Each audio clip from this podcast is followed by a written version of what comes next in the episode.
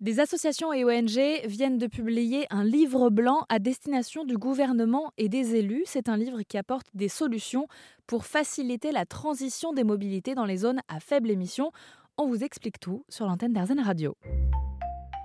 Globalement, tout le monde a à peu près compris que se déplacer, ça pollue plus ou moins en fonction de notre moyen de transport. On va nous dire de privilégier le vélo, le covoiturage, les transports en commun et de moins prendre l'avion par exemple. Mais dans certaines zones en France métropolitaine, c'est encore plus contraignant dans des zones qu'on appelle des zones à faible émission, des ZFE.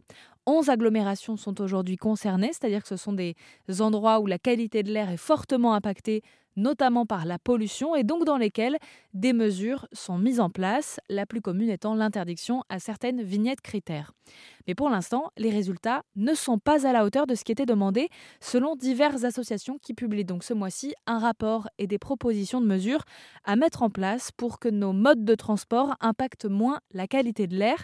Antoine Dupont est le directeur de l'association La Fabrique des Mobilités. Alors il faut déjà remettre un peu de contexte. Le secteur des transports est le secteur le plus émetteur en termes d'émissions de gaz à effet de serre en France. À peu près 30% des émissions à l'échelle euh, de la France. Et on a un objectif qui est d'atteindre la décarbonation complète en 2050. Donc on voit que le chemin est très long puisque euh, le secteur des transports est aussi le secteur qui est le seul à ne pas avoir baissé ses émissions depuis 1990. Donc on voit qu'on a vraiment un travail colossal euh, qui euh, arrive dans les prochaines années.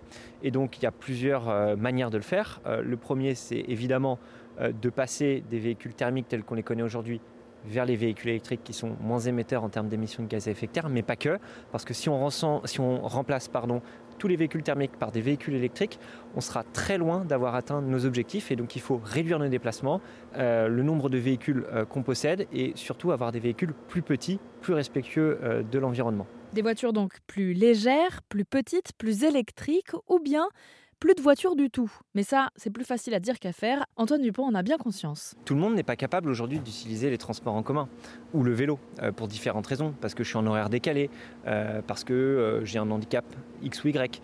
donc il faut que les solutions de transport soient aussi à l'image de ce qu'est la société. Notre point, c'est que quand il y a des alternatives, il faut les utiliser. L'ONU ou l'ADEME l'expliquent très bien. Le premier objectif, c'est de réduire le nombre de déplacements c'est ce qui euh, fera in fine qu'on réduira les polluants euh, et les émissions de gaz à effet de serre. Si on ne peut pas réduire ces déplacements, le nombre de ces déplacements, à minima, euh, il faut que ces déplacements soient le moins impactants possible, donc changer le mode de transport. Donc je passe de la voiture au transport en commun ou au vélo.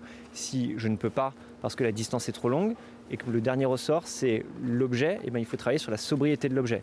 On évite en premier, si on ne peut pas, on reporte sur un autre mode de transport et si on ne peut pas, il faut penser à véhicule intermédiaire. Le véhicule intermédiaire est un véhicule qui va du vélo électrique au quadricycle lourd qui passent par la voiturette sans permis que tout le monde connaît, qui sont euh, des outils extrêmement intéressants dans une approche sobre des transports. On a une image aujourd'hui qui est encore assez dégradée euh, de la voiture sans permis, mais c'est une véritable alternative aux véhicules tels qu'on le connaît aujourd'hui. Parce que ce qu'il faut voir, c'est que les gens se déplacent souvent seuls dans leur voiture, sur des petites distances, à des petites vitesses. Donc il n'est pas nécessaire d'avoir une voiture 5 places qui va jusqu'à 180 km/h et qui pèse une tonne 3.